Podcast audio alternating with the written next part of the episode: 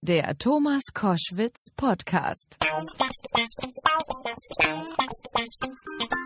Koschwitz zum Wochenende jetzt mit einem der elf Geschwister der Kelly Family.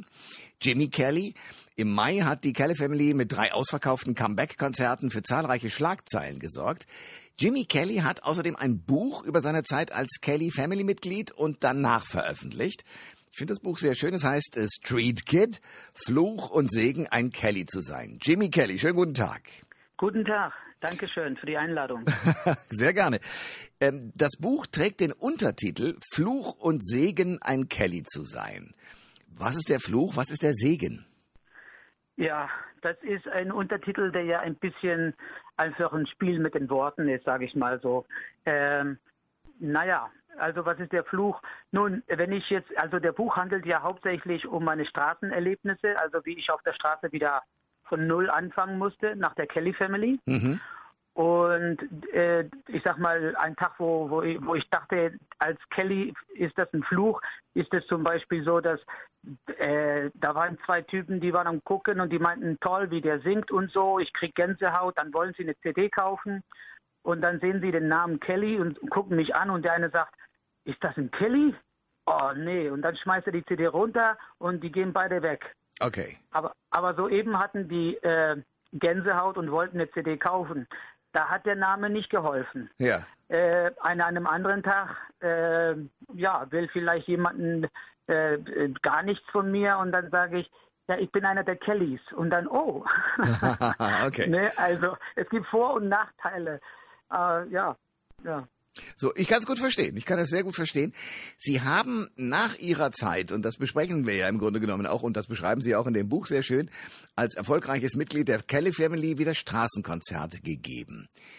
Das war nötig, oder? Weil kein Geld mehr da war, oder was war der Grund? Ja, richtig. Also ich, äh, Geld war ja da und Geld ist immer noch da. Wir haben ja in den 90er Jahren äh, ein, ein unglaublichen Vermögen äh, verdienen dürfen. Ja. Ähm, aber nach dem Tod meines Vaters äh, sind wir untereinander nicht so klar gekommen. Wir waren Okay. alle dann, äh, der, also mein Vater hat keinen letzter Wille gelassen da. Und dann haben wir uns, äh, dann fingen wir an, eine stinknormale Spießer-Family zu werden, die sich dann ums Geld äh, streitet. Ach, wie schade. das, ja, ne? Und dann ging es ja jahrelang so. Und ich war ja verheiratet und hatte zwei Kinder und ich musste in der Zwischenzeit gucken, dass ich ja irgendwie äh, zurechtkomme. Und ich wollte nicht zurück ins Showbusiness, denn diese Welt hatte mich ein bisschen, wie soll ich sagen, ein bisschen krank gemacht. Zu, zu viel Showbusiness ist nicht gesund. Ich suchte was Ehrliches, ich suchte ehrliche Arbeit und äh, Bodenständiges und ich dachte, äh, die Straße ist der richtige Ort, denn daher komme ich ja auch. Also wir hatten ja vor den 90ern als Kelly Family haben wir schon 30 Jahre oder 20 Jahre lang äh, durch die Fußgängerzonen dieser Welt äh, getingelt und das sind meine Wurzeln. Und dann fing ich an auf der Straße mit meiner Mundharmonika und meiner Gitarre äh, nochmal von null. Und zwar hier in Deutschland auf der Fußgängerzone. Ja, wie soll ich sagen, Showbusiness, ganz ehrlich, es, es, ist, es ist zwar einerseits hart, aber äh, ja, Straßenmusik ist was ganz anderes. Also das ist so, äh, das ist, war sehr hart. Ja. Erstmal gerade der Kontrast. Also erstmal von der großen Bühne wieder mal auf der, auf der Fußgängerzone und die Leute laufen hauptsächlich vorbei. Ähm, das, das ging ans Ego. Also da, oder die Psyche. Ich musste erstmal damit klarkommen. Was mache ich hier? Ich dachte, ich spinne. Äh, da, schlechte Idee, dachte Hm, ich. hm. Ruf doch mal de, doch den Anwalt an und sag ihm, der soll dir doch einen Vertrag bei der Plattenfirma holen oder dieses Management oder den. Und solche Tage hatte ich. Im Gehirn ging's rund. Also, oder Mist, warum hat mein Vater jetzt nicht irgendwie doch ein letzter Wille gelassen? Oder mein Arschlochbruder, warum hat er die, das Geld genommen? Und vielleicht nehme ich doch einen Anwalt gegen ihn. Und solche Kämpfe gab's am Anfang, äh, die ersten Monate, sehr, sehr viele im Kopf. Also der, der Hauptfeind für mich auf der Straße am Anfang war ich selbst. Das kann ich gut verstehen. In einem Kapitel in Ihrem Buch beschreiben Sie Ihre Erfahrungen in einer Fußgängerzone in Aachen, in der Sie erst verzweifelt waren und dann doch Erfolg hatten. Was haben Sie da erlebt? In Aachen? Ja. also da, da hatte ich einen Tag, wo ich wirklich nicht mehr konnte, wo ich wirklich als fix und fertig war. Und es kam einfach so raus. Es gibt Tage, da kommt es einfach raus. Und da fing ich an, mitten im Song zu weinen, weil die Leute liefen hauptsächlich vorbei. Ich, das war so, ich fing an zu weinen und, und singen und weinen und singen. Ich konnte nicht mehr. Hm. Mir war auch dann plötzlich alles scheißegal. Die Leute liefen eh vorbei. Und ja, und, und ich, ich sang vor einer Kirche und draußen war so ein riesiges Kruzifix da und ja, ich habe dann mit dem lieben Gott, ich sag mal, äh, ein bisschen äh, so, wie soll ich sagen, ein, ein Moment von Loslassen, ja, und dann bin ich so, ich sag mal, ein bisschen kollapsiert, ja, mhm. innerlich. Mhm. Und ich habe, ich, ich nenne es einfach der Moment vom Surrender, ja, wo ich dann sage, so, das ist jetzt alles in deiner Hand, äh, Gott, weil ich pack das nicht. Okay. Und äh, dieses Loslassen, äh, das hat also das wird im Buch ja besser beschrieben, als wenn ich das jetzt so erzähle, aber dieses Moment hat mich doch sehr befreit. Und irgendwie danach äh, fühlte ich mich doch ein bisschen mehr, ja, ich weiß nicht, erlöst oder getragen oder leichter. Und das hat mir doch Energie gegeben, um äh, doch weiterzumachen. Und äh, nun, auf einmal funktioniert es doch. Dann hielten die Leute ja auch, die stoppten, die guckten zu. Ja. Äh, da ging es dann richtig gut los. Und dann habe ich gelernt, ey, jetzt machst du weiter, jetzt kannst du was verdienen, das läuft ja.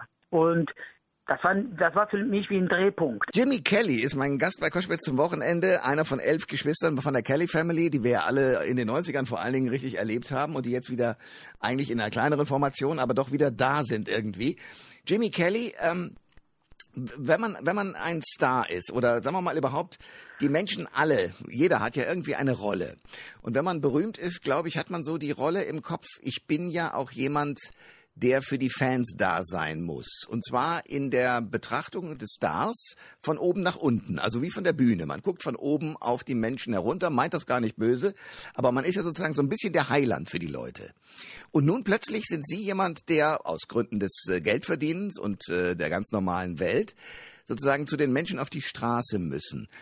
Ähm, haben die Leute dieses, diese, diese Fansituation, die Sie ja doch eigentlich zu Ihnen persönlich haben mussten, irgendwie auch verarbeiten können? Also haben Sie Gespräche geführt mit Menschen, die gesagt haben, ey, du bist doch von den Kellys, dich haben wir doch äh, auf der Bühne gesehen und jetzt sehen wir dich hier. Wie sind die mit Ihnen umgegangen dann, wenn Sie das realisiert ja. haben? Ja, natürlich. Also die, die Hauptfrage, ich spiele jetzt seit zehn Jahren auf der Straße und die Hauptfrage, äh, nicht mehr heute, aber bis letztes Jahr, war, äh, erstmal, hast du das nötig? äh, bist du jetzt wirklich einer der Kellys? Und äh, warum kommt ihr nicht wieder mal zusammen? Wie, macht, warum macht ihr nicht ein Comeback? So, also die sind erstmal fassungslos. Die, so, hä, ist das jetzt wirklich ein Kelly?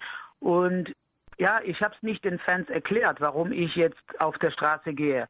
Ich hatte ja damals kein Facebook und auch wenn ich eins hätte, hätte ich das auch nicht erklären wollen. Ja. War, ich hatte einfach eine private Situation, die ich klären musste für mich. Mhm. Und mein, ich sag mal, mein Publikum in dem Moment war nicht unbedingt äh, die Fans oder solches, sondern als Papa und als Ehemann äh, habe ich für, für meine Frau und für meine Kinder performt. Ich bin rausgegangen und habe gesagt, ich performe heute für die Audience of, ich sag mal drei, meine zwei Kinder und Frau. Ja. Denn das ist die, das ist mein Ziel gewesen, denen äh, doch äh, einen vernünftigen Dach über den Kopf zu bieten, äh, Pampis zu kaufen, ganz basic, ja, mhm. ganz basiges, einfaches, notwendig Sachen. Und wenn du in einer Notsituation bist, da denkst du nicht mehr äh, unbedingt an, ob es den Fans gefällt oder ob du denen was erklären musst oder nicht sondern es gibt so einen Urinstinkt als Papa ja. und du gehst raus und, und machst, holst den Brot und nach Hause. Das, hat, das hatte sich aber verändert in einem Tag, da hatte ich wirklich eine sehr, also das war wieder so, so ein Drehpunkt für mich. Da, da hatte ich einen Riesenstreit, das ist auch ein Kapitel im Buch, der ziemlich groß ist, wo äh, da war eine Gang von Punks, das waren circa 20, 30 Punks, da war eine Versammlung von Punks mit Hunde und alles. Und der Anführer, der, äh, der wollte meinen Platz haben, weil ich da am Spielen war. Ha. Äh, und der, der wollte aber meinen Platz haben. Und, und dann, da war eine unglaubliche Kampf. Äh, und äh, das kam zum Punkt, wo das Publikum ja mich geschützt hat und dann auch die Polizei geholt hat. Da kamen dann vier, fünf äh, Autos mit Polizei und haben dann die Anführer der Punks mitgenommen. Also wir kamen richtig zum, äh, zu einem Punkt, wo es richtig lebensgefährlich war. Und ich habe mich dann mit den Punk, also bevor die Polizei kam, ich habe ihm dann richtig, äh, äh, ja, wie soll ich sagen, face to face äh, hatten wir, also das ist zu lang zu erklären, aber kauf mein Buch und dann, und dann weißt du das. Worauf ich aber möchte, ist dies. Am nächsten Tag, die hatten also die Anführer mitgenommen und am nächsten Tag dachte ich, so jetzt ist der Platz frei, ich gehe nochmal hin. Und ich bin ja immer der Erste früh morgens, weil sonst nehmen die Zigeuner deinen Platz, ja. Mhm. Und ich bin dann um 7 Uhr da hingegangen und da waren die Punks. Und da ist der Anführer auch da. Und kein anderer Mensch auf der ganzen Fußgängerzone. Also hatte ich plötzlich kein Publikum, mich zu schützen oder sonst was. Naja, und wie aus dem Nichts lief ich einfach direkt zum, zum Führer der, dieser Punks und, und der kam auf mich zu und sagte, was willst du denn? Hast du keine Ahnung? Du, jetzt, ich hau dich, ich, jetzt, ne? wegen dir habe ich eine ganze Nacht im Gefängnis verbracht und so. Ja, und dann habe ich ihm ganz direkt gesagt, ich habe ihm gesagt, ich werde hier spielen, denn ich spiele hier für meine Familie. Ich muss, äh, äh, ich muss Geld haben. Ich ernähre meine Kinder und Frau. Und äh, ja, und jetzt, jetzt guck mal, ob du mich hier rauskriegst, weil das ist mein Platz. So, und dem Moment, wo ich ihm die Wahrheit erklärt habe oder gesagt habe, da hat er gestaunt und hat erstmal Stille, in Stille überlegt und dann hat er mir gesagt, äh, nochmal gefragt, im Ernst, machst du das jetzt nicht äh, aus Jux oder irgendwie wieso, du hast doch Millionen und wo sind denn deine Millionen und so und solches. Und dann haben wir ein langes Gespräch gehabt und die Wahrheit hat ihn, äh, wie soll ich sagen, sympathisch mir gegenüber gemacht und er hat mir dann seine Geschichte erzählt und da entstand eine große Freundschaft äh, zwischen uns beiden. Wow. Der hat dann gesagt, pass auf, du kannst den Platz haben, wir teilen den und, und das haben wir dann gemacht ein paar Tage lang. Wir haben uns den Platz geteilt und am Ende hat er gesagt, wenn da einer kommt, sagst du mir Bescheid, ich hau den um. So. Der wurde mein, der wurde mein Bodyguard. Sensationell. Darum kann ich zum Beispiel heute mit dir so reden, wie ich jetzt rede. Also. Was ich ehrlich gesagt großartig finde, ich kann das Buch wirklich nur sehr empfehlen. Street Kid heißt es, Fluch und Segen, ein Kelly zu sein. Jimmy Kelly hat es geschrieben und auch Fotos dazu getan. Jimmy Kelly, ich danke Ihnen sehr für dieses Gespräch. Ich danke, ich danke Herrn Korschwitz. Alle Informationen zur Sendung gibt es online auf thomas-koschwitz.de.